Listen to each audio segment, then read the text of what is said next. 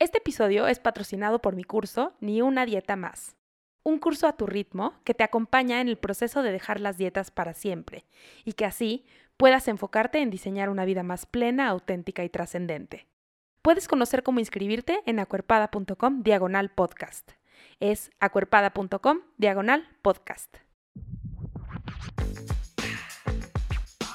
Estás escuchando No Necesitas Adelgazar, un podcast contracorriente que cree en la inclusión radical, en las historias poderosas y en lo transformador que puede ser encontrar tu lugar en el mundo. Soy Ana Pau Molina, soy psicóloga y puede ser que me conozcas también como Acuerpada. En este podcast escucharás historias de personas que están retando a la cultura de dietas, a la gordofobia y a la violencia estética.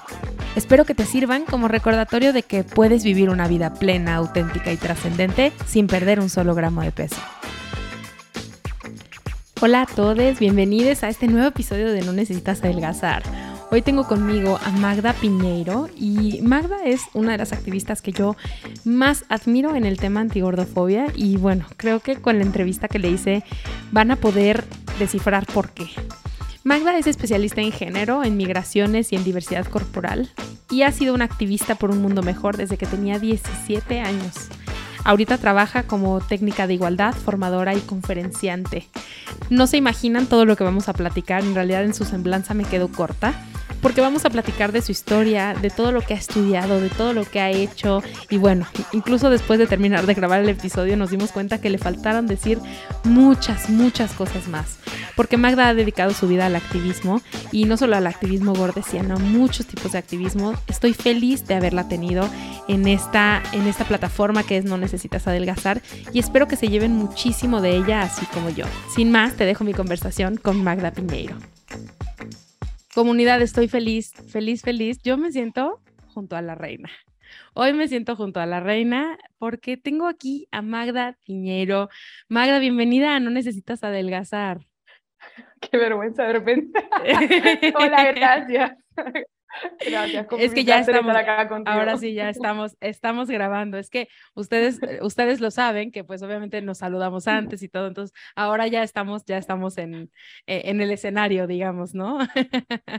Magda, me da mucho gusto eh, tenerte aquí. La verdad es que yo en mis sueños nunca pensé que iba a tener una activista como tú en un espacio que yo creara. Eh, la verdad es que te admiro un montón y estoy súper feliz de que si alguien no te conocía, te pueda conocer a través de este espacio y que sepa lo maravillosa que eres. Admiro tu activismo en redes y fuera de redes. Em, y estoy súper contenta de que podamos platicar hoy y aprender de ti. De verdad, muchas gracias por aceptar la invitación. Nada, sí, gracias a vos por invitarme. La admiración es totalmente mutua. Y, y nada, para mí es un placer estar acá conversando contigo como persona que admiro, no solo como activista, sino como profesional también. Así que nada, un gustazo. Ay, muchas gracias, Magda. Pues vamos a empezar por el principio. Eh, quiero que platiquemos un poco sobre ti, sobre quién eres, Em, y, vamos a, quiero que, las personas que te escuchen y que te vean eh, vayan procesando cómo fue que llegaste de pronto ya a ser una activista gorda, porque me imagino que no fue, eh, yo sé un poco de tu historia y yo sé que no estabas en, en, la panza de tu mamá o no estaba tu mamá embarazada de ti y decía, ah, esta chica va a ser una activista gorda. No, no era esa tu realidad, ¿verdad? No, no, no, yo siempre cuento esto, ¿no? Que, que la primera dieta la hice en la panza de mi mamá, justamente, que la pusieron a dieta ella porque había engordado mucho y yo le decía que yo ya que era comilona ahí adentro, ¿no? Entonces, siempre bromeo con eso, pero no, bueno, en realidad, este, eh, ¿cómo empecé el activismo contra la gordofobia? Bueno, yo sufrí gordofobia toda mi vida, eh, fui una niña gorda, aunque de estas niñas que si ves la foto eh, de cuando es chiquita dices, bueno, tampoco tanto, no sé, muchas creo que nos pasa esto.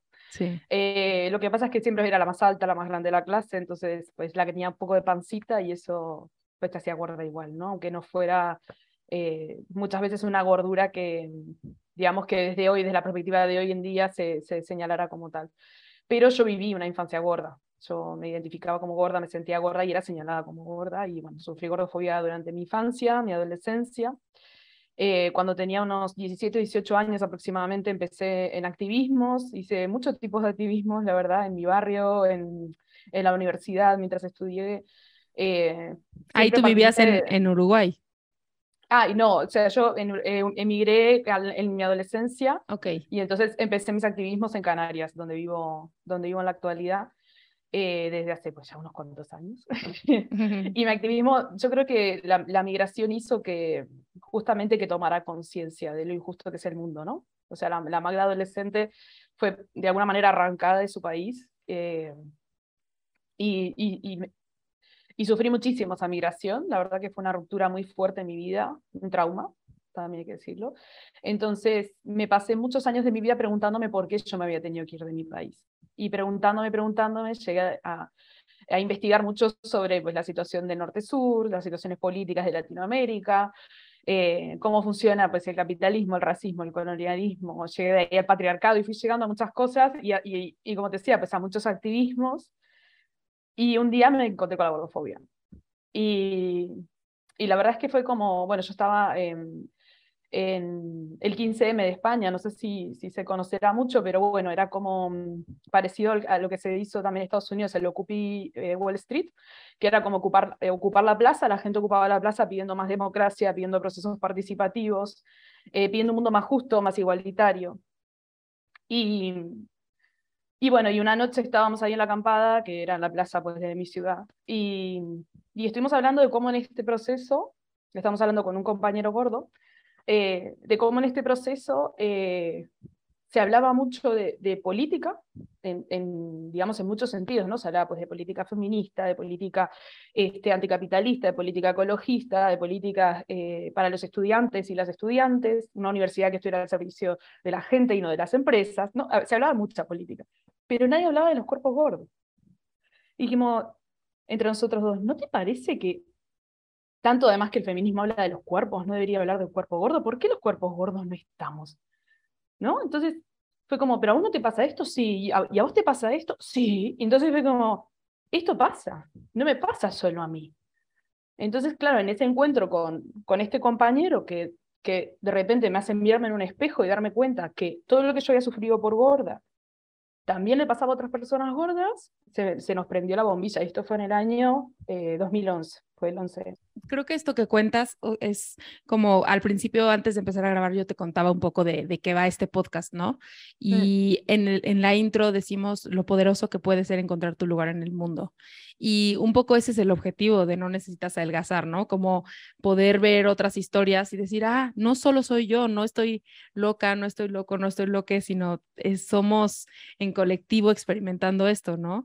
Y, quiero saber, eh, antes de que sigamos la historia, cómo ¿qué te pasó? Porque esto es algo que yo experimenté, pero quiero saber cómo tu experiencia, cuando después de hacer muchos activismos, que sí eran por ti, pero tal vez de forma un poco indirecta, porque por ejemplo tú ya no vivías en Latinoamérica, entonces ya estabas en un, en un, en un lugar donde eras más privilegiada o demás, que de pronto el activismo se tratara específicamente sobre ti. No sé si eso te... Ajá, cuéntame. Sí, o sea, fue impactante porque yo sentía Que, que sí que hacía activismo sobre mí también, ¿no? Porque para mí feminismo iba sobre mí, o la lucha antirracista como migrante también, ¿no? Pero lo que pasa es que esto me atravesaba mucho más. Esto fue, o sea, como que al principio, cuando, cuando empezamos con el tema de, de Stop Gordofobia, que empezamos justo dos años después de, de, de, esta conversación en el 2011, en 2013 empezamos Stop Gordofobia. Y al principio yo lo miraba como una cosa como con distancia. ¿No? El tipo era como un ocio, era un ratito en la página de Facebook, era conversando con gente sobre cosas que me, que me removían y compartíamos, hice muchas amigas en esa época, además que algunas mantengo, porque de repente te estabas encontrando con un montón de gente que, que le pasaba lo mismo que a vos. Pero lo mantuve como, no sé cómo decirlo, como a raya, como, no, no es tanto, no, esto no me atraviesa tanto, y me atravesaba mucho. Y me costó mucho darle el lugar y la importancia que tenía. Eh, que merecía y que tiene en mi vida. Y cuando de repente vi la importancia que tenía, ocupó todo el espacio, porque era realmente sobre mí, sobre el tamaño de mi cuerpo, sobre el espacio que siempre he ocupado, sobre lo secundaria que siempre me sentí en los activismos en los que participaba. Eh, porque no, nunca era visible, nunca era la que leía los manifiestos, nunca era la cara, la foto, ni, ni estaba mi cuerpo en un cartel, ni en un fanzine, ni en nada que se hiciera. No estábamos las personas gordas. Y muchas veces era la única persona gorda en esos colectivos, en los que participaba, en esos colectivos políticos y sociales. Entonces, era como, ¿dónde estamos las gordas? ¿Qué estamos haciendo? ¿Qué está pasando? ¿no? Y, ahí de repente se volvió eh, protagonista. O sea, pocos años después, cuando además me coincide eh, estudiar el máster en estudios de género, y empiezo a ver temas de interseccionalidad y demás, que es como ver como que no solo somos mujeres, es que hay muchas más cosas que nos atraviesan. Y cuando me doy cuenta que, que el feminismo por el que yo luchaba no hablaba de las personas gordas, por ejemplo, ¿no? Es decir, que yo no me sentía representada por, por el feminismo en el que yo estaba luchando, que lo, justo lo que decís que no iba tanto sobre mí ese feminismo en el que yo estaba, ahí me, hizo me, me, me dio vuelta todo y empecé a, a, meterme de lleno en la trinchera gorda. Y, y, me cambió mucho, porque creo que a todas nos pasa que pasamos como un duelo, ¿no? Como mucho dolor. Eh, porque yo sentía que de alguna manera todo lo que había sufrido como gorda a lo largo de mi vida era mi culpa, ¿no? Es decir, tú sientes que es tu culpa, que tú no hiciste el esfuerzo suficiente para adelgazar, que, que bueno, que la gente mm, no es que no te quiera querer, pero es que vos no te estás esforzando. Cuando de repente te das cuenta que es un sistema de odio y discriminación clarísimo y que la gente te odia, que es real que hay un mundo que te odia y que te excluye y que te discrimina y que te va a seguir discriminando en el empleo, en la vida cotidiana, en lo sexoafectivo, y que además el problema son ellos, no vos. Entonces ahí es como que para mí fue un duelo brutal, el tener que asumir todo este macrosistema eh, de odio y discriminación contra el que tenía que luchar además, porque cuando ves esto no te queda otra que luchar. ¿Qué voy a hacer? Conformarme con me discriminen. claro, y que, y que además esto se, o sea, creo que también por eso, que esta es una discusión que tú conoces muy bien, porque yo sé que has estado metida ahí, eh, se discute mucho de si el activismo lo llevan profesionales de la salud como nutricionistas o así, o personas gordas y la, mezcla de esto, ¿no? Eh, yo sé que has estado en esas discusiones y mm, uno de los temas por los que las nutricionistas eh, tienen un, poder o un capital como intelectual en este tema es porque ellas son las que dicen, sí, es verdad que no se puede perder peso de forma permanente, ¿no? Em, y que creo que cuando platico con mis consultantes, porque no deja de ser difícil, ¿no? O sea, no es que, ah, bueno, ya entendí que soy gorda por, porque las dietas no funcionan y, porque soy gorda ya, y, pues bueno, ahora luchar contra no se vuelve más fácil. O sea, no porque yo ya acepté que soy gorda, ya hay tallas, ¿no? No porque yo ya acepté que soy gorda, ya puedo transportarme en el autobús o en el avión o en el tren con, con un asiento de mi tamaño. En realidad no. Y mm, un poco lo que yo les, les expongo es que eh, puedes estar en paz contigo, con el mundo, pero no se puede con las dos y que hay que elegir, hay que elegir una, ¿no? Yo creo que es, eh, o sea, como que quizás los procesos personales pueden ir eh, como en paralelo con los procesos políticos y sociales, pero creo que tenemos que ser conscientes de esto que vos estás diciendo. Que el proceso personal de intentar estar en paz con una misma y reconciliarse con el cuerpo va a estar chocando constantemente con una realidad social que nos excluye, nos discrimina y nos violenta. Y hasta que eso no cambie, esa paz es transitoria.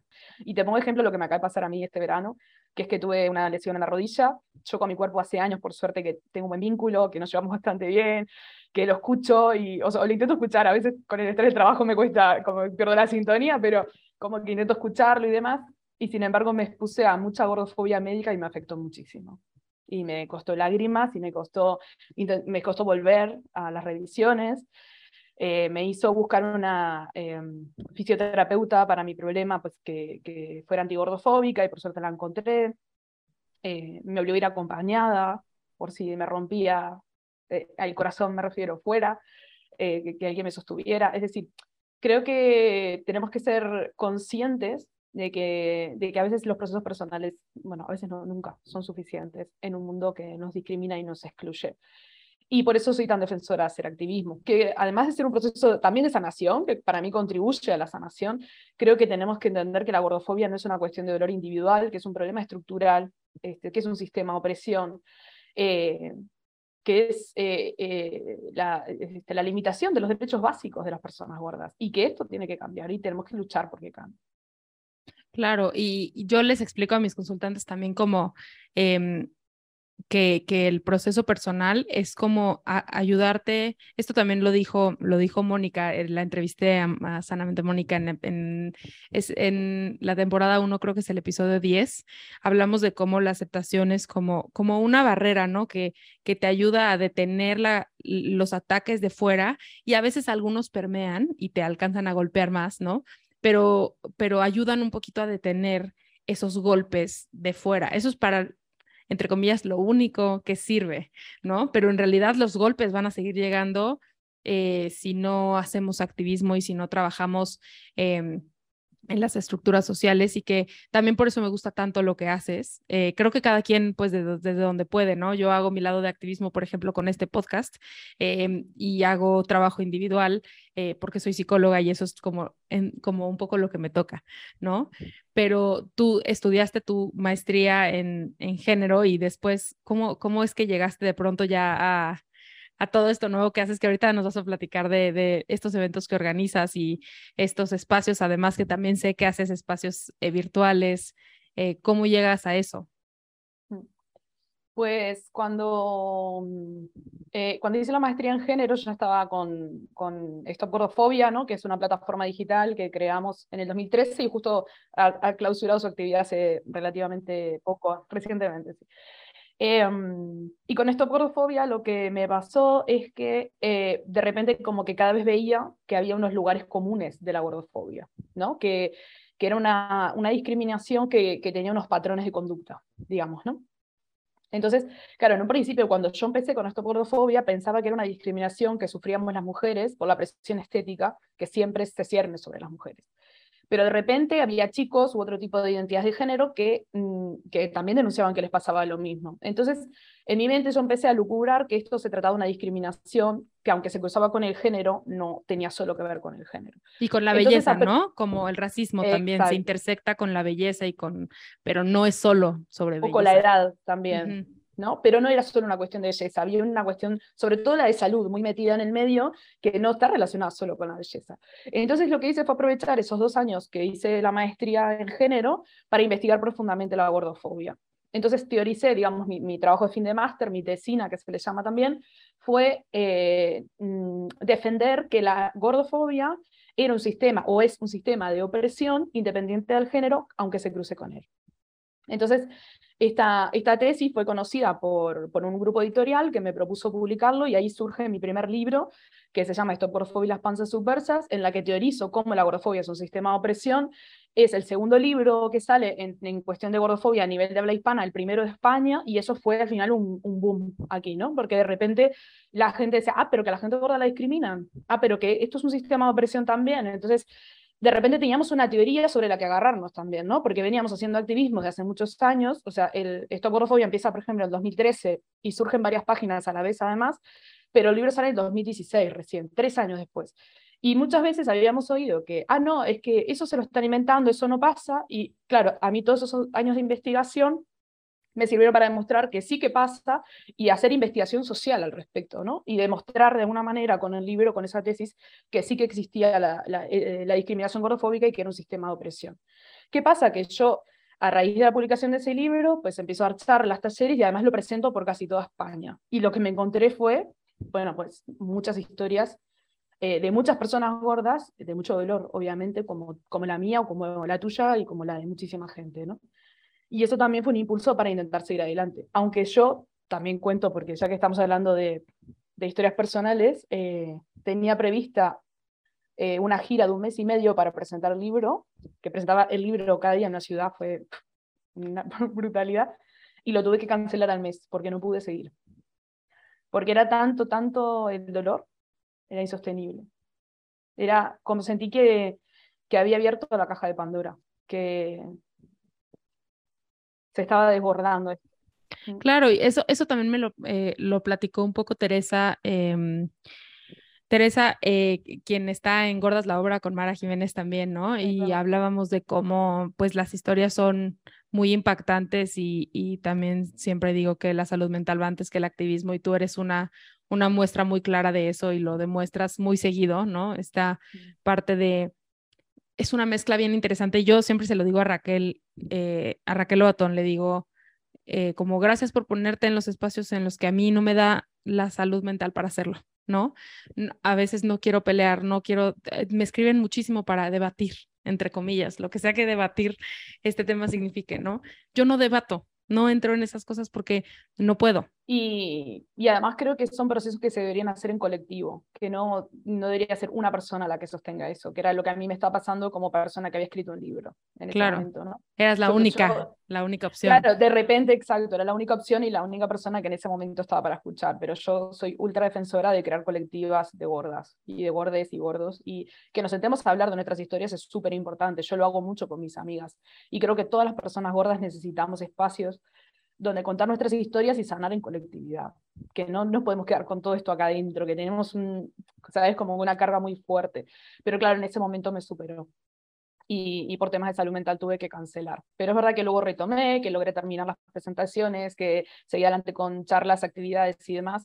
E incluso mi, como decías, mi trabajo se fue como un poco encaminando hacia, hacia todo esto, es decir, me, me convertí en una eh, profesional de, de charlas y talleres sobre sensibilización. Yo ya venía trabajando género por mi formación, pero luego poco a poco me fui también yendo por el camino de la gordofobia, la corporalidad, la publicidad también, sexismo, la publicidad y tal.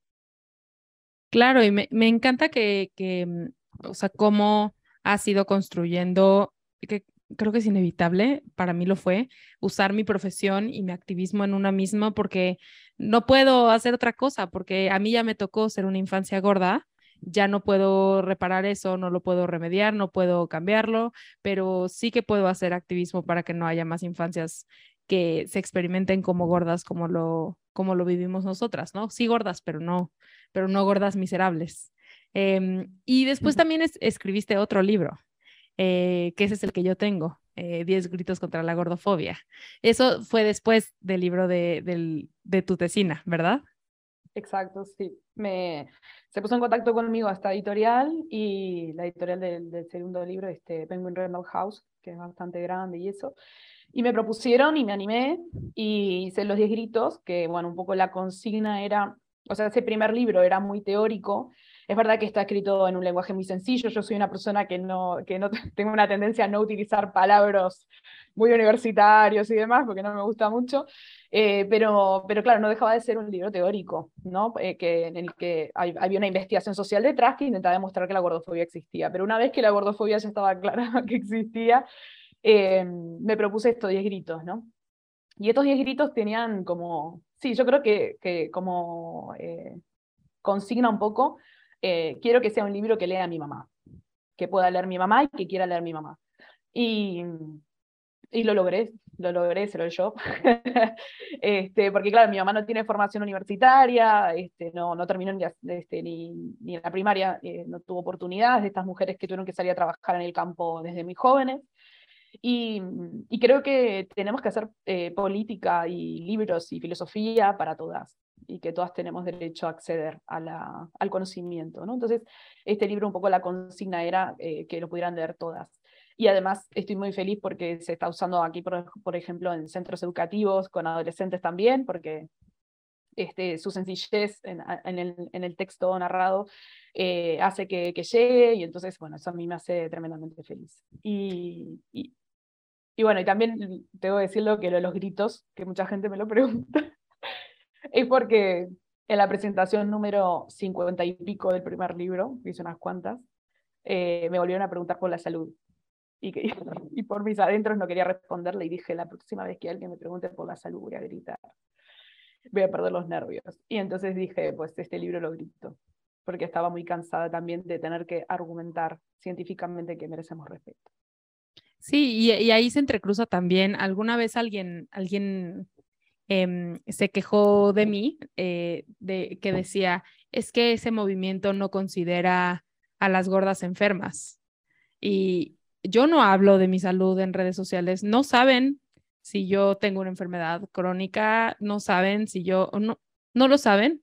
Y yo no digo que solamente las gordas saludables merecen respeto, atención médica de calidad, merecen ropa de su talla, no tiene nada que ver, no me importa si tienes diabetes, hipertensión, resistencia a la insulina, no me importa nada de eso, igual lo mereces, no me importa si tienes una discapacidad adquirida o no, no me importa, o sea, eh, no, o sea, igual mereces movilidad, igual mereces atención, igual las dietas no te funcionan, igual mereces alimentarte y disfrutar de la comida.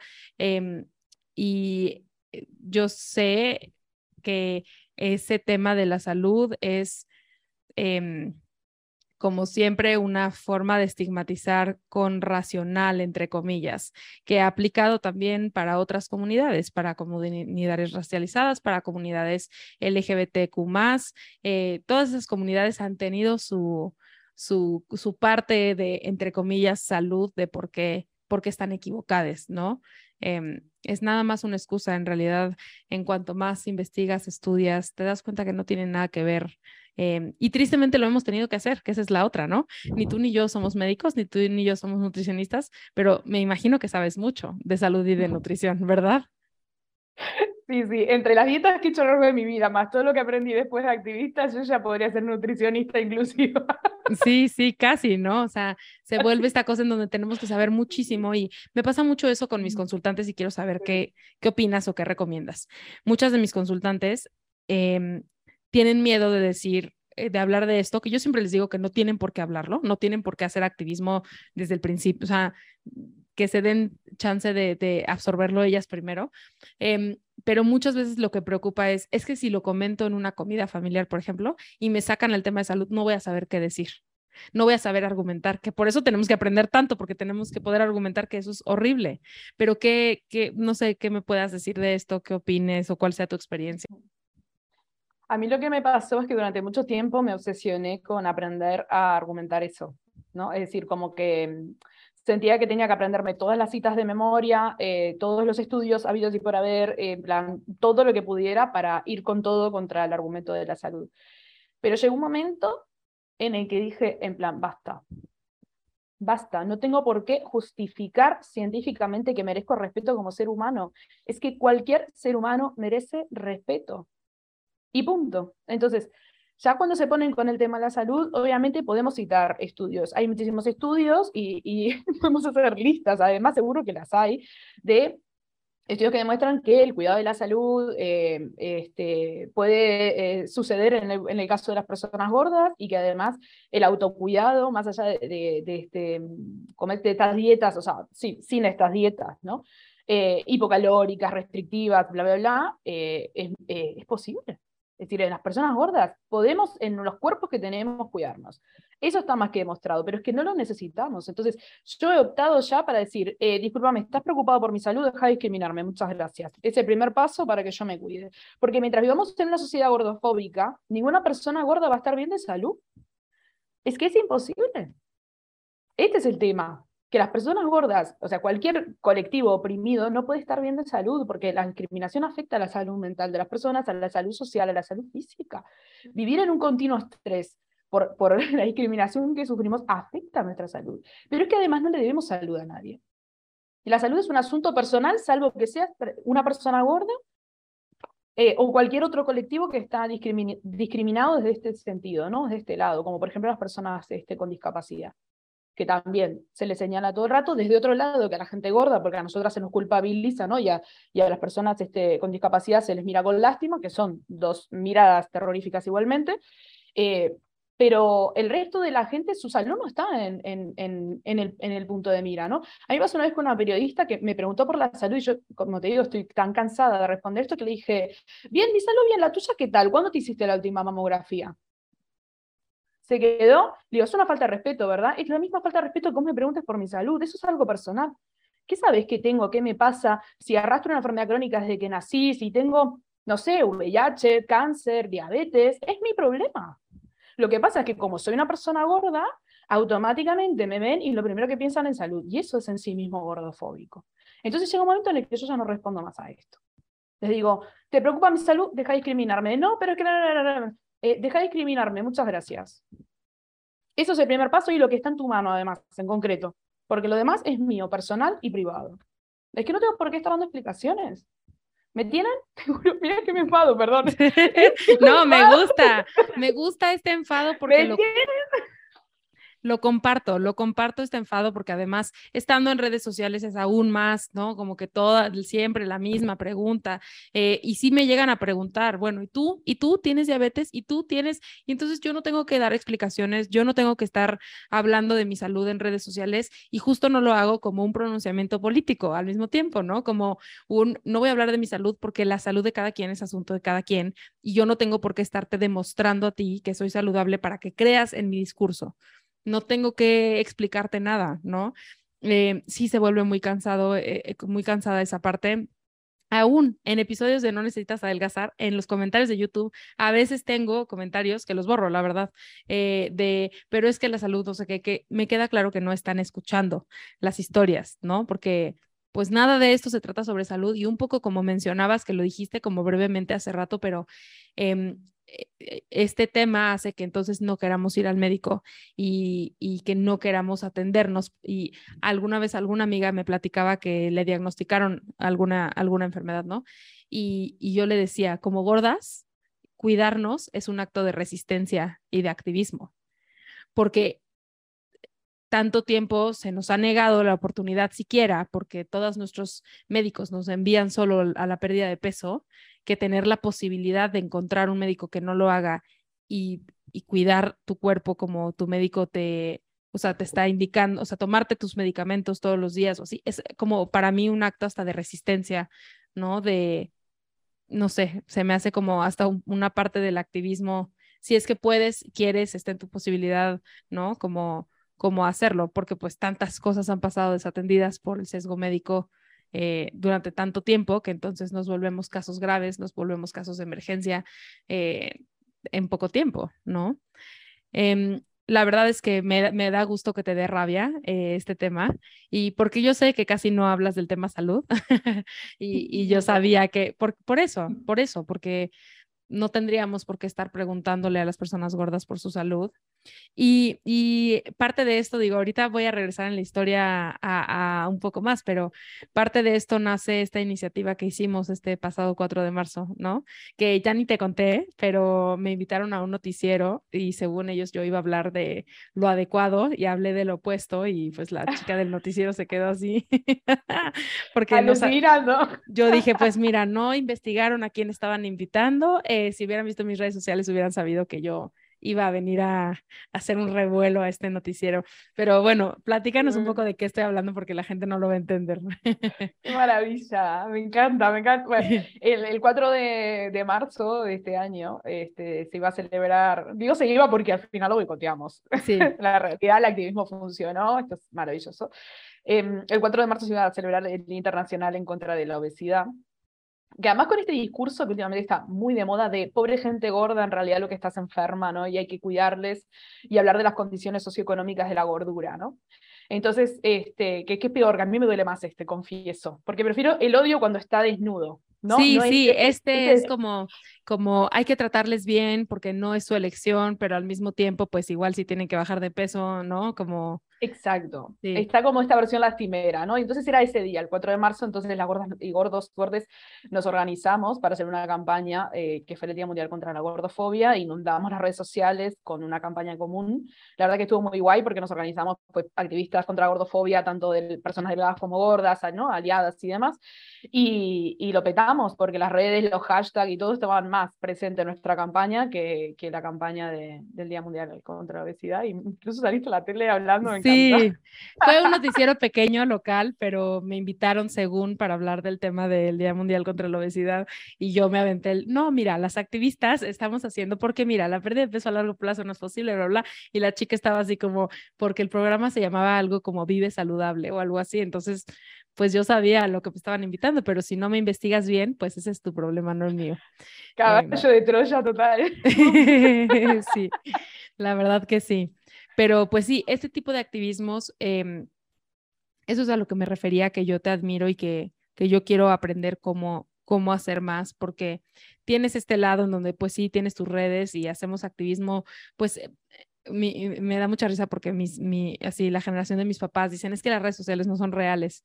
Y yo digo, bueno, es que son más reales de lo que crees, ¿no? La vida real también está ahí. Y entonces, pues este activismo también es en la vida real, pero también, que eso es a lo que quería ir después, haces activismo en la tierra, ¿no? O sea, como en vivo. Em, sobre todo estoy pensando en estas, en estas jornadas. Eh, antigordofobia y, que me platiques un poco no, solo de dónde nacen las jornadas, sino qué más haces alrededor de este tema en tu trabajo de todos los días. Ok. Bueno, yo em, a raíz de, como te decía antes, de pues, la publicación del libro, de salir a presentarlo y demás, eh, terminé generando como una red ¿no? de, de, gente que conocía en todo el estado, ¿no? de España. Em, entonces, poco a poco se fue haciendo conocido mi, mi trabajo y me fueron invitando a determinadas este, asociaciones, colectivos de distintas ciudades y demás, a dar charlas sobre gordofobia, sensibilizar sobre gordofobia, hacer talleres de autoestima, este, de reconexión corporal un poco, a veces bailábamos, a veces charlábamos, hacíamos fanzines, dibujábamos, o sea, como distintas actividades que, que sirvieran para hablar de esto, ¿no? que, que sirvieran, sí, como un espacio seguro para poder conversar sobre estos temas. Entonces, eh, digamos como que eh, se hacía solo, o sea, no solo con espacio con personas gordas, sino también a veces pues, espacios de, de mujeres, a veces espacios de mujeres y disidencias, a veces era mixto y aparecía algún chico gordo también. Entonces, como que bueno, ahí fuimos, este, fui como labrando eh, un poquito el, el, camino, ¿no? Para, para ir trabajando este tema. Y poco a poco me fueron llamando también instituciones. Que esto ya fue como, wow, las instituciones públicas, ¿no? Cuando se te llama, lo que acá se conoce como el ayuntamiento, no sé si allá se, se llama igual, eh, intendencia se llama en Uruguay, no sé cómo. El gobierno, ¿no? Como, sí, como gobiernos locales, ¿no? Que a veces te llaman para hacer actividades, para dar charlas, para participar en coloquios y demás. Pues poco a poco, pues, este, me fueron llamando y, como es, y fue creciendo este, este tipo de trabajo, ¿no? Eh, yo, o sea, claro, por otro lado, yo me dedicaba eh, principalmente a hacer este tipo de trabajo, porque, digamos, estudié en el máster de género para eso, yo lo hacía en torno a género, racismo, discriminación, migraciones y demás, pero poco a poco fui como agarrando el camino de la gordofobia porque fue el que más, eh, por el que más me fueron llamando de alguna manera. ¿no? Entonces un poco lo que me dedico ahora es a dar charlas y talleres sobre gordofobia, eh, tanto para eh, administración pública, para gobierno y demás, como para asociaciones o colectivos feministas, antirracistas y demás, como también en centros educativos, que es lo último en lo que me he metido, que ya estamos dando con una compañera, pues tanto charlas en primaria como en secundaria o en la universidad. Entonces, digamos, todos los espacios donde puedo llegar y me invitan, yo voy. me encanta. yo voy. Y de ahí surgieron también las jornadas con, con el Instituto Canario de Igualdad, que pertenece al gobierno de Canarias, que es la comunidad donde yo vivo. Y, y bueno, y, y la, la, propuesta fue de Kika Fumero, que es la, la directora del instituto. Y esto ya lleva tres años, tres años de estas jornadas. Tres años, ¿quién lo diría? Es que yo el otro día eh, eh, lo hablaba con una amiga, digo, cuando empezamos con todo esto, a mí me llegan a decir, sí, dentro de unos años vas a hacer unas jornadas para el gobierno. claro. Y sí, y tres, no uno, no un año solo, tres años consecutivos, alucinante. La verdad que. Me parece, sí, alucinante. eh, sí. Yo que vi las, yo lo vi en diferido, ¿no? Lo vi a distancia y lo vi, sí me inscribí y todo, pero pues lo acabé viendo en diferido. Y a mí me impresionaba porque hay pocos espacios en español o en castellano que me parecen eh, realmente seguros. Muy pocos, muy pocos. Yo entro a todo, mira, así como tú vas a todos lados donde te invitan, yo a todos lados donde no me invitan, yo voy, ¿no? Eh, me meto a todos los foros, a todos los, en inglés y en español, ¿no? Eh, a todos lados y no todos los lugares son 100% seguros. Casi siempre termino de ver eventos, conferencias, decía, haciendo corajes, eh, enojada, ¿no? Casi siempre. Y algo súper valioso que me parecía de, de estas jornadas es que era como solo reconfortante y aprendizaje y activistas increíbles, unas que conocía, otras no. Por ejemplo, eh, en este podcast hay algunas de las mismas, ¿no? Que estuvieron en, en las jornadas, como Aleoyosa y algunas, Mónica. ¿no? Ajá, Mónica también, que estuvo este año también. Eh, y tenemos, bueno, algunas invitadas por ahí que todavía no, todavía no logramos eh, concretar, pero uh -huh. me parece un espacio súper seguro y muy poderoso que no sé si existe otra cosa igual, por lo menos para, para hispanohablantes, ¿no? Yo, que yo sepa, eh, no, o sea, no se ha hecho un espacio así, digamos, a, como a nivel internacional. O sea, en España en concreto, por ejemplo, en Madrid, en, Madrid, en Andalucía, En Barcelona no, creo. Pero o en Madrid y en Andalucía sí que se habían hecho encuentros de gente gorda, como muy a, a, nivel local, digamos. Yo en alguno había participado, incluso ahora estoy invitada también a uno que se va a hacer en el País Vasco. Entonces, como que en España a nivel local sí que se han hecho algunos encuentros, pero e, este tiene, claro, el carácter internacional, pero porque también está hecho a través del gobierno que permite que haya recursos. ¿no? Entonces, sí, institucional eh, también. Genera, uh -huh. Claro, es el institucional, pues hay recursos y también se permite esto del streaming, ¿no? Todo una eh, macroproducción que genera que sea de, de alto alcance, ¿no? Uh -huh. Entonces, sí. eh, yo creo que eso ha sido eh, como muy eh, importante también, ¿no? Y es verdad que, o sea, que yo sé que hay como encuentros feministas en los que, por ejemplo, en Argentina, ¿no? Estos encuentros nacionales, este, bueno, plurinacionales se llaman ahora, de mujeres y disidencias, hay mesas de gordofobia, pero digamos que yo sepa, no ha habido encuentros como este donde eh, la gente gorda es el centro y, eh, y, el único tema del que vamos a hablar, no una mesa en, ¿no? Porque además yo te estaba escuchando y acordándome que yo la primera vez que fui a hablar de gordofobia, un espacio feminista institucional además, en el marco de la universidad, eh, había cuatro pibas adelante, sentadas adelante de todo, se rieron de mí cuando yo hablé de gente gorda. Entonces, claro, cuando no todos los espacios son seguros, es, real esto, y la mayoría no lo son. Entonces, cuando como personas gordas de repente creamos un espacio en el que somos el centro, se va a hablar de nosotras, vamos a hablar nosotras, ¿no? Y, además sabemos que mmm, fallos hay, seguro hubo, en las tres ediciones, seguro que hay, hubo metidas de pata, seguro que hubo cosas que, que son mejorables, yo soy una persona muy autocrítica conmigo misma y ya tengo una lista de cosas que tendría que haber hecho mejor, pero, pero por otro lado creo que, que, había mucho amor y que esto es importante. ¿no? Es decir, que, había, que, era un espacio que todos sentíamos seguro, que es verdad que estábamos ahí pendientes como que podría haber patinazos, pero que sabíamos que no iba a ser gordofóbico en plan chungo como nos encontramos en otros lados. ¿No? Entonces creo que sí, es un poco lo que, lo que hablo cuando empiezo mis cursos, siempre tengo un pedazo en el que hablo de, de mm, cómo aunque intento aprender sobre muchas realidades, sobre neurodivergencia, sobre racismo, sobre muchas cosas, me equivoco, porque son identidades que a lo mejor no me atraviesan y por ende me cuesta trabajo y digo cosas que no tengo que decir y invito a la gente que viene a mis cursos y en el podcast también eh, a, a, decírmelo, porque más allá de, de, que sea un ataque personal, es cómo hacemos que estos espacios sean cada vez más seguros para más personas. Eh, y, y, no quiero que la, las personas tengan que pasar por el mundo como yo tengo que pasarlo, ¿no? Como, como defendiéndome y cuidándome y poniendo barreras porque sé que eh, la mayoría de los espacios son inseguros para mí, ¿no? Entonces, ¿cómo creamos espacios más seguros para todos?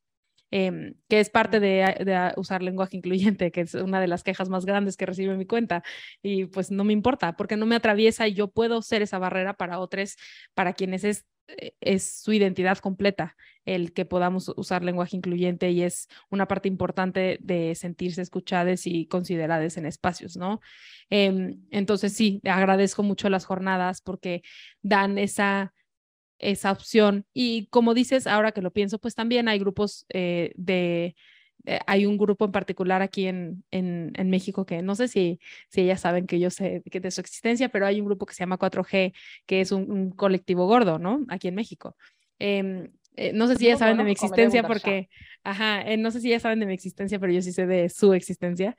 4G y, se llaman. Ajá, no sé si tienen redes ellas mismas, pero he visto a varias que, que, que, que tienen como esto en su, en sus perfiles y bueno, yo conozco a una persona que estuvo, que estuvo en, ahí en el colectivo. Eh, o sea, sí existen eh, y, y, quiero hacerlo claro como para decir, sí existen los colectivos, no es que Magda hizo por primera vez una reunión sobre, no, las personas gordas se reúnen en el mundo sin las redes sociales y muchas veces evitando las redes sociales porque las redes sociales no son un lugar seguro para las personas gordas. Eh, pero sí existen estos, estos grupos. No es que en México no haya existido activismo gordo antes de que yo llegara, jamás. Eso no es verdad, ¿no? Ha habido activismo gordo desde hace mucho y antes de que llegaran las redes sociales siquiera. De hecho, esa es una de las cosas que quiero preguntarte, porque muchas veces la gente cree que nosotras, de hecho me lo han dicho a mí, es que tú eres la primera en hablar de esto. no.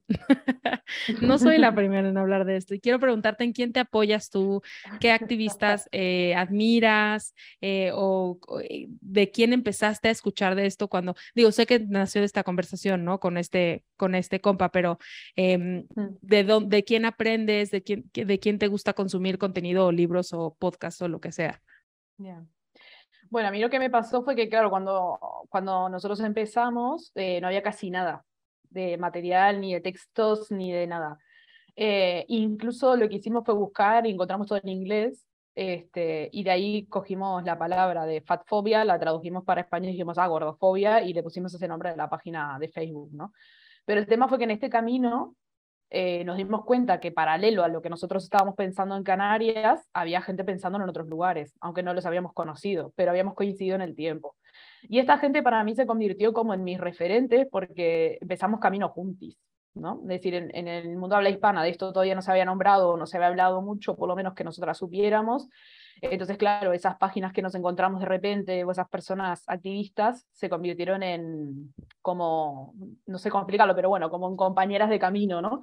Por más que a lo largo de todo este tiempo he ido conociendo más gente y, admiro a muchísima, muchísima gente, ¿no? Desde artistas, soy ilustradora, fotógrafas, psicólogas, nutricionistas gordas, ¿no? Es decir, como que admiro muchísima gente, esas primeras para mí significan mucho. Y esas primeras pues fueron las páginas de la Gorda Cine, Laura Contrera, que es este, filósofa y activista argentina, que además ella fue de las primeras que empezó a traducir textos en inglés porque justamente no había material en español. Entonces, por ejemplo, gracias a ella conocí al activismo que se venía haciendo en Estados Unidos en los años 70, ¿no? con el grupo, por ejemplo, Fat Underground, que hicieron el primer manifiesto por la liberación gorda, que es un manifiesto precioso del 72, 73 por ahí. Y, y te generaba, leerlo además te genera esta sensación de no estoy sola y no he estado sola nunca, ¿no? Es decir, esta gente lleva haciendo cosas de los 70, es brutal. Luego también le tengo muchísimo cariño a todo el trabajo que, que hizo Constanza Álvarez, aunque ahora está un poco como, que más alejada del activismo contra la gordofobia. Constanza Álvarez fue de las primeras que yo me encontré también eh, cuando, cuando empecé mi activismo. Eh, es la, que, la primera persona que escribió eh, sobre gordofobia en español, escribió el libro de la cerda punk, y además, pues es un artista y performer. la primera vez que vi una de sus performances de su cuerpo gordo, semidesnudo. Bueno, bueno, fue eh, para mí espectacular, me conmovió muchísimo. También me puso un espejo delante para muchas cosas, y esto lo, lo nombra además en el libro de los gritos contra la gordofobia. Eh, y su manifiesto Gorde también me parece brutal. Eh, admiro mucho también a Lucrecia este, Mason, que es también activista argentina, aunque radicada en, en este, ahora está en Madrid, creo, si no me equivoco. Fue de las primeras que, que, encontré. Ella tiene un texto que se llama Epistemología Rumiante y además fue este, una de las personas que más me ayudó, por ejemplo, a empezar a charlas en, Barcelona y en otros espacios en, este, en España.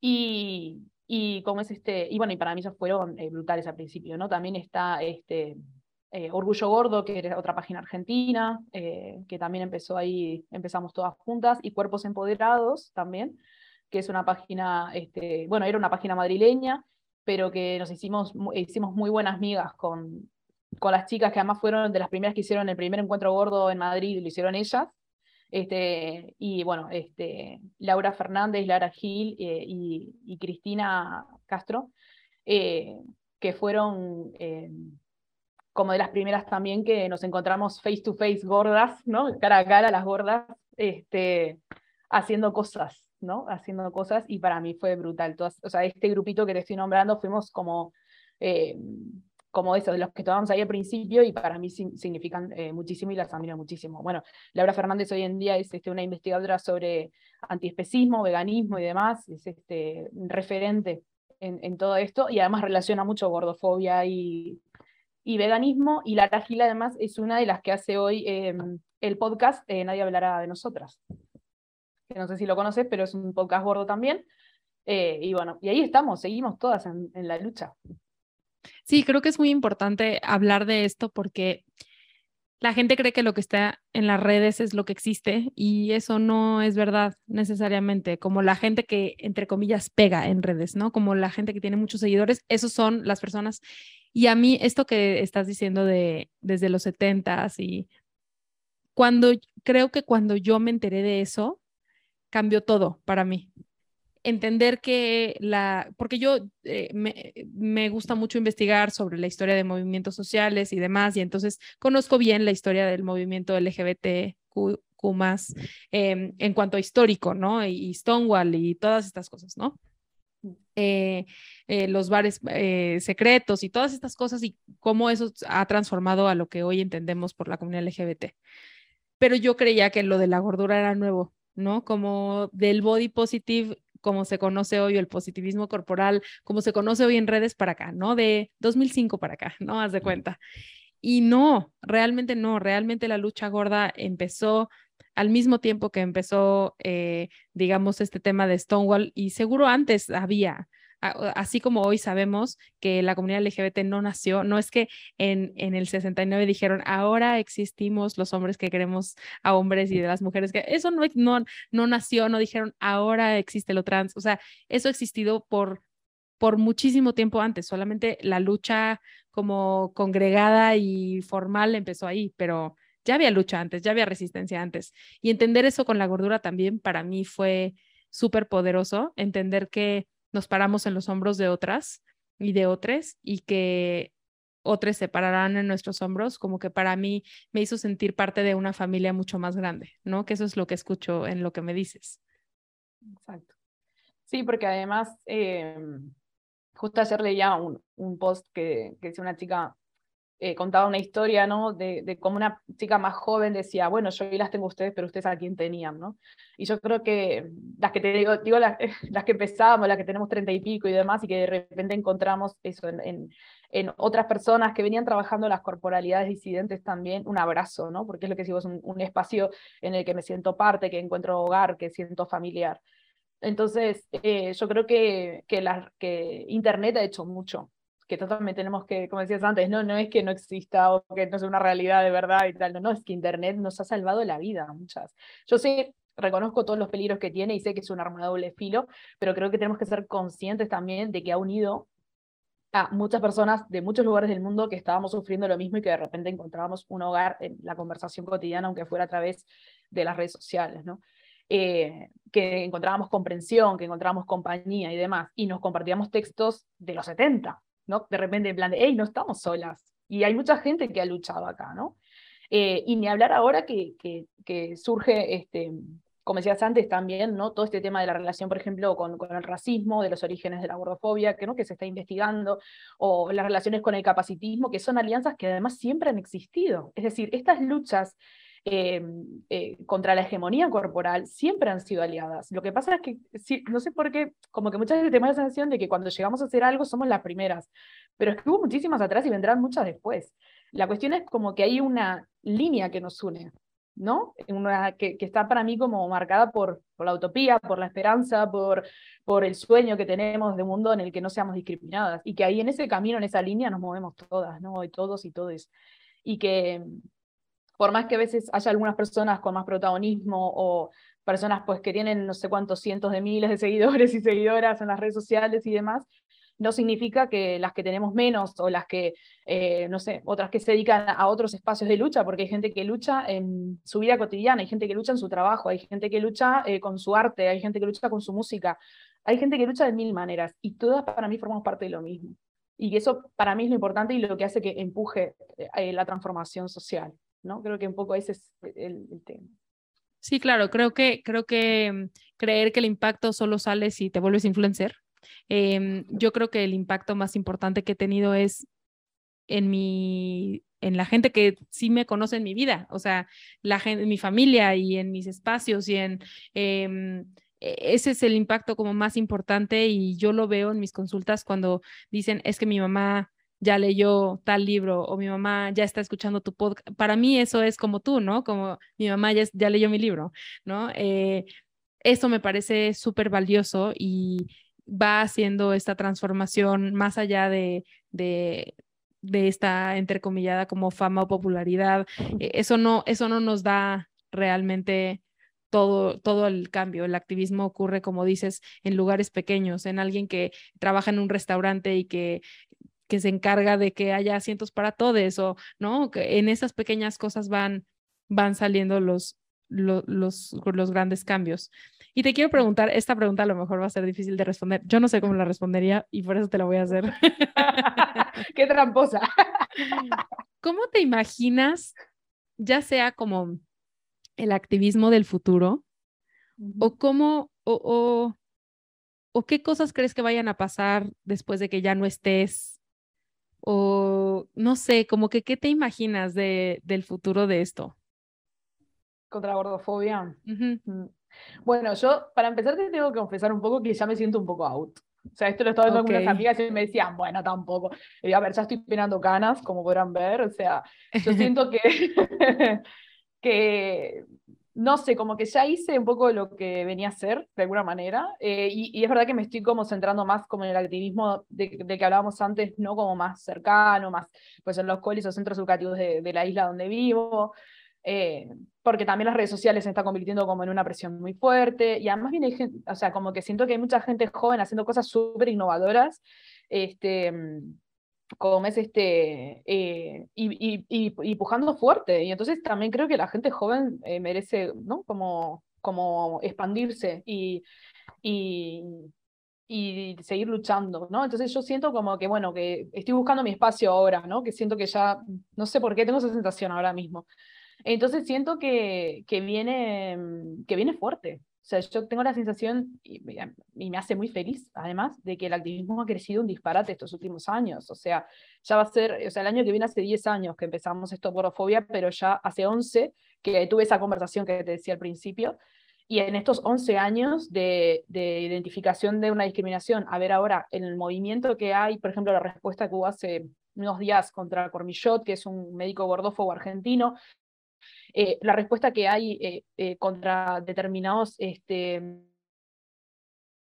contenidos televisivos o contra determinados este, anuncios publicitarios o elementos adelgazantes, está habiendo una respuesta masiva últimamente frente a la gordofobia. ¿no? Es verdad que creo que a veces nos cuesta afinar un poco, hilar un poquito más fino, porque yo soy medio que me gusta hilar fino cuando hablo de las discriminaciones, soy muy perfeccionista, bueno, esto pasa, pero creo que viene empujando algo muy fuerte. Y yo mm, si miro para el futuro, pienso, y, la gente va a reír se van a reír de mí, pero yo creo que vamos a ganar. O sea, yo creo que vamos a vencer.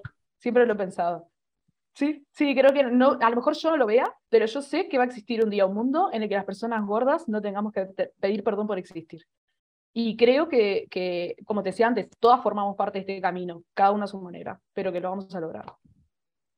Me encanta que digas que vamos a ganar, porque yo soy súper pesimista. Yo al revés digo, el IMC ahí va a seguir, las cirugías bariátricas ahí van a seguir, y mi esperanza es que pues algún día ya no, ¿no? Como esos serían para mí eh, estos indicadores de que vamos, vamos por buen camino. Pero comparto también lo que dices. Alguien, no sé si me lo dijo en entrevista o platicando, pero alguien me dijo, acuérdate que el mundo se mueve más rápido ahora también, ¿no? Todo. Eh, todo se mueve más rápido y no significa que si llevamos desde los 70 hasta ahora 50 años haciendo esto de una forma, quiere decir que se va a mover en el mismo ritmo, ¿no? Como muchas cosas ocurren más rápido ahora y con el Internet y la generación Z, yo tengo mi esperanza puesta en la generación Z de que vienen recargadas, ¿no? Como de algo distinto. Entonces, pues, tener la esperanza ahí. Total, sí, eh, además tienen toda la información, ¿sabes? Y no sé, quizás es también como mi perspectiva de que hace 11 años nadie sabía lo que era la palabra gordofobia y hoy en día la escucho en la televisión. Para mí eso es como, bueno, ya está, ¿sabes? O sea, triunfazo. Claro, y sí. lo que quede. Sí, claro, y como dices, siempre afinar cosas, yo también soy, soy así, pues siempre estar, estar afinando el, el discurso y la forma en la que lo hacemos, ¿no? Pero bueno, eh, ahí va avanzando un poco este, este proceso y, voy a tomar un poco de esta perspectiva más positiva de ti, de que vamos. Una muy utópica a veces. Eh, me gusta. Em, Magda, además de que no necesitas adelgazar, ¿qué otra cosa te hubiera gustado que te dijeran o qué otra cosa te hubiera gustado escuchar que te ayudara a reconciliar más pronto tu relación con tu cuerpo? Eh, me hubiera gustado que me dijeran que era válida, así como soy, y que eh, más allá de las limitaciones que pudiera tener mi propio cuerpo, porque todos los cuerpos tienen limitaciones, que las explorara, que puedo ser capaz de muchas cosas. Me gusta. Creo que eso se, se, se, confirmó también un poco en estas jornadas, ¿no? Que se trataban como el movimiento no desde un lugar capacitista, sino desde un lugar de posibilidad. Eh, y creo que esta parte de la posibilidad de mi cuerpo puede ser lo que yo quiera que sea y em, puede ponerse la ropa que yo quiero que se ponga, eh, me parece como muy valioso. Y pues sí, esta parte de ser válida, creo que es una de las cosas que más se repiten en este podcast cuando les hago esa pregunta. Y qué fuerte, qué fuerte que creamos que no era, que no era válido, que no era suficiente, que no era merecedor eh, ni de amor, ni de eh, respeto, ni de simplemente, simple como no sé si es la palabra, pero como permanencia, o sea, como de estar, como... De existir, sí, sí. Yo siempre digo eso, que yo mm, mm, nací, crecí hasta los 26, creo que fue que empecé el activismo, 25, eh, sí, 25 años, eh, pensando que yo no merecía existir, que mejor no hubiera nacido. Eso es lo que, lo que yo interioricé. Y lo que me ha, me ha costado quitar, eso de de mí. Sí. Sí, sí, lo comparto y creo que creo que ese es el mensaje, ¿no? Que queremos dar con, con, con, este, con este episodio, como mereces existir en el cuerpo que tienes hoy sin modificarlo em, y no porque la, porque la cultura, la sociedad, la estructura te esté diciendo todo el tiempo que, que lo tienes que modificar o si no, no vas a tener acceso a ciertas cosas, significa que es verdad. Em, y es toda una resistencia no creerlo. Em, Magda, si es que cuando salga este episodio todavía tienes redes sociales, porque las redes de Magda, les tengo que decir, si algo les gusta de las redes de Magda, es decir, alguna vez hiciste un en vivo que yo dije, luego lo veo, si algo les gusta de las redes de Magda, guárdenlo, y véanlo en el momento, porque las redes de Magda aparecen, desaparecen, aparecen, que por eso digo que Magda es la experta en establecer límites y poner como prioridad su salud mental, de verdad te lo aplaudo. Em, creo que es lo que tendríamos que hacer todos. Entonces, pero a veces las redes de Magda desaparecen y puede ser que cuando salga este episodio ya no existan, pero si sí existen, eh, ¿dónde te pueden encontrar, Magda? Bueno, en realidad que me mandes un correo electrónico porque soy una señora abuela ya. Me encanta. De las redes. Entonces, lo mejor es mandarme un email. Si me quieren mandar un email, yo lo aviso por si ya no tengo redes sociales cuando se publique este episodio. me pueden mandar un email a magdalena.agentedeigualdad.gmail.com, pero eh, en las redes sociales ahora mismo estoy en Instagram nada más. Eh, porque también elegir una red social ha sido una decisión este, consciente por temas de salud mental también. Eh, y estoy, el perfil es Magda eh, barra baja Piñeiro, bueno, no, Pineiro, porque la ñ no me dejaba poner la Instagram. Y bueno, y ahí pues me pueden encontrar y para lo que necesiten. Y es verdad que me voy bastante, pero porque mi salud mental es una persona muy ansiosa desde hace muchos años y cada por tres necesito un receso. Y creo que todos lo necesitamos un poco y además, como decías, o no sé si lo platicamos antes de empezar a grabar, pero pues las redes sociales son un lugar no seguro para las personas gordas y simplemente existir como persona gorda en las redes ya es ya es suficientemente difícil como para además ser activista, bueno, ¿no? Eh, se complica más. Entonces, eh, por eso Magda de pronto desaparece, lo cual me parece súper bien, eh, que, que el activismo no depende de las redes sociales, que no porque Magda no esté en Instagram significa que no está haciendo activismo em, y que pueden encontrarla para pedirle recomendaciones. Compren sus libros. No solo porque esto apoya a las activistas a seguir creando cosas para el activismo gordo, sino porque son excelentes libros. Yo tengo 10 gritos contra la gordofobia, ahora tengo que comprar el otro. Recomiendo, si es que no, eh, por, cómo lo platicamos, me imagino que Magda también, que los compren en ese orden. Primero 10 gritos contra la gordofobia y luego el otro para que ya estén más eh, más metides en, en, qué, de qué se trata esto y que puedan entenderlo como mejor.